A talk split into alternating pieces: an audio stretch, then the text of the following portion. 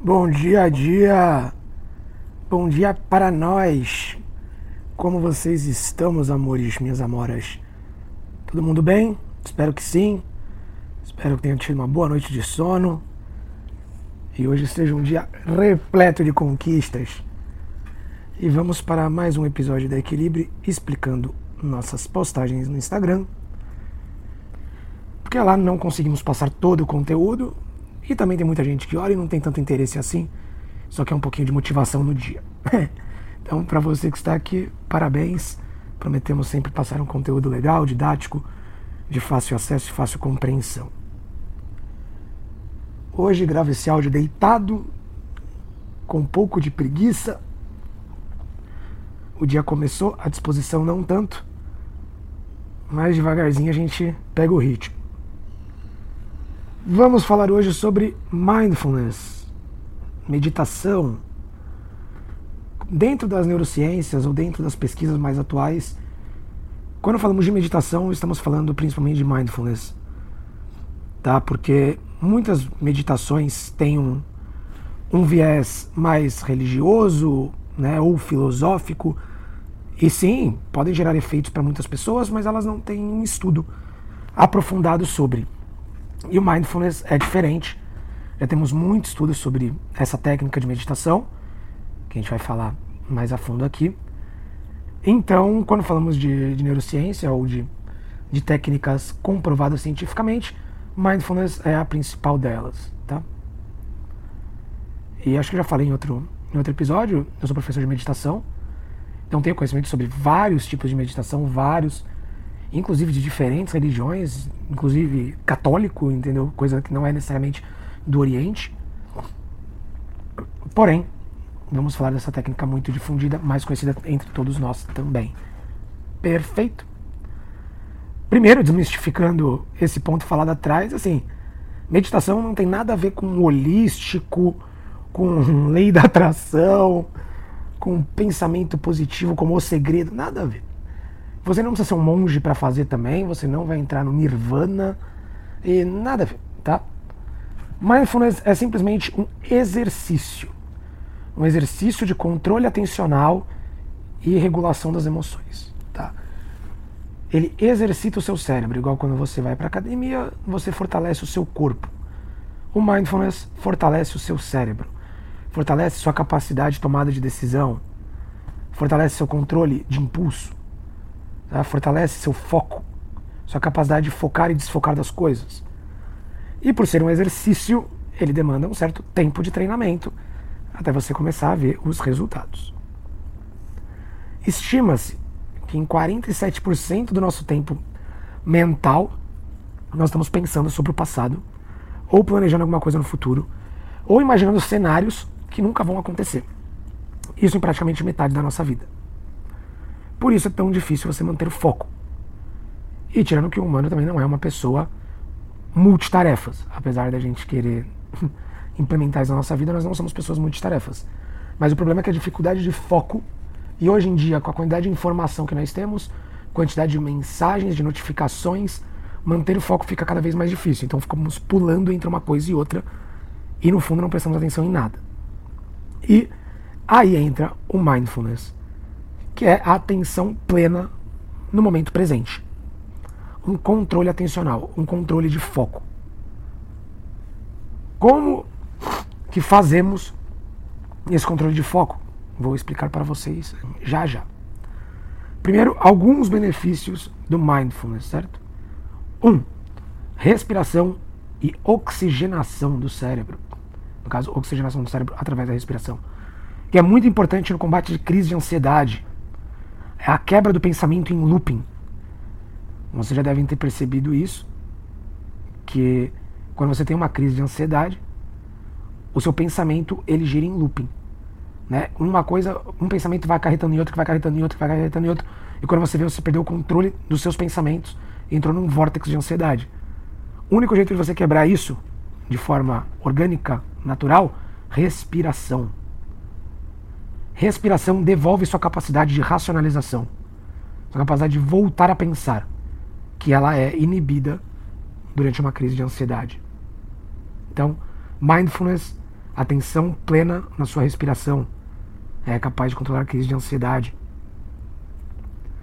Outro benefício: controle de impulso, compulsividade.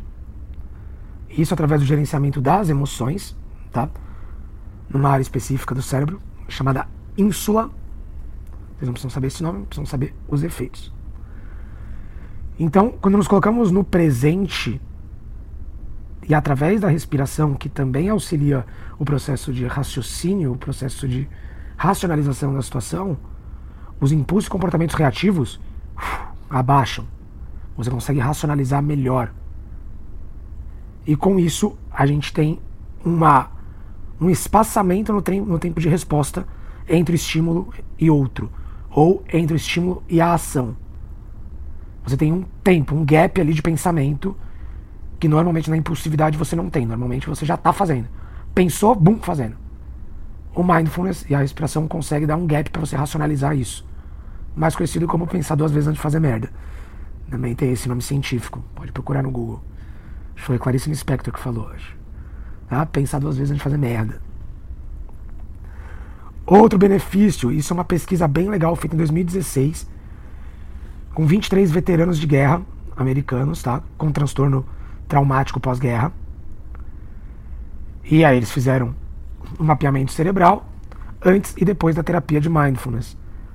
Então, percebendo que com o tempo na terapia de mindfulness, o cérebro deles em repouso estavam muito mais suscetíveis a controlar a sua atenção, foco e partes do cérebro envolvidas em ruminação de pensamento ou pensamento espontâneo, impulsividade, estavam com menos ação, né? estavam mais calmas, entre aspas. O que pode ser um benefício para transtornos pós-traumáticos. Um benefício bem legal do mindfulness e já estudado pela ciência. Agora vamos falar na prática do mindfulness, tá? Como que funciona? Existem várias técnicas. Eu vou passar duas para vocês, uma um pouquinho mais demorada, e uma boa para quebrar o, o, momento do dia. Tá? Primeiro, a técnica de respiração do mindfulness, que você pode começar a aplicar no seu dia fazendo dois, três minutinhos por dia. Parece pouco, mas na hora que você for fazer, você vai ver que é coisa pra cacete. Tá? Também aconselho, no começo, vou ver se eu coloco aqui um, um linkzinho de uma meditação guiada legal. No começo, é legal você fazer uma meditação guiada, tá? porque auxilia você não perder tanto foco. Então é um bom caminho. No que consiste a respiração e o mindfulness em geral? É você criar um processo atencional no seu próprio corpo, através de alguma reação, ação fisiológica do seu próprio corpo, onde você consiga manter o foco nisso. Isso não quer dizer que você vai manter o foco durante todo o tempo. O exercício é você tentar manter o foco você sair do foco e você voltar ao foco. Você sair do foco, voltar ao foco. Sair do foco, voltar ao foco. E assim por diante. Você não vai conseguir passar três minutos só prestando atenção em como o ar entra nas suas narinas, como ele enche seu pulmão, como sai pela sua boca. Você não vai conseguir prestar atenção nisso todo o tempo, tá? Você não vai conseguir prestar atenção todo o tempo no ambiente, nos seus pés tocando solo, na sua lombar. Você não vai. O ponto é que você vai perdendo foco e voltando, perdendo foco e voltando. Esse é o exercício de mindfulness respiratório. Então, sente-se num lugar confortável, pernas cruzadas. Se você não tiver problema nas costas, tá? costas eretas sem encostar em nada. Mãos em cima do joelho, pernas cruzadas, beleza. Fecha os olhos e respira pelo nariz, inspira pela boca. Sente a temperatura do ar entrando pelo seu nariz, sente seus pulmões se enchendo seu diafragma perto da barriga se enchendo, seu diafragma desenchendo, seu pulmão desenchendo, você inspirando. E esse processo continuamente. Três minutinhos por dia, maravilhoso. Tem uma respiração legal, eu já passei também em um outro episódio, que é o quadradinho de quatro, que é respira quatro e conta um, dois, três, quatro. Segura quatro, um, dois, três, quatro. Solta quatro. Um, dois, três, quatro. Fica mais quatro sem respirar. Um, dois, três, quatro. Respira de novo. Um, dois, três, quatro. E essa é uma técnica legal também de respiração. Tá? Três minutinhos por dia no começo, massa. Objetivo, 15 minutinhos por dia. Não, não tem muito por que você passar disso, tá? 15, 20 por dia, nossa, já é outro nível. Então comece com 3, vai para 5, vai para 7, chega em 10, vai para 15, tá maravilhoso. Beleza?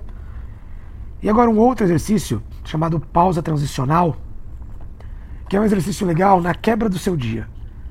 Porque que acontece muito? E normalmente você está trabalhando num negócio. Aí já está de saco cheio.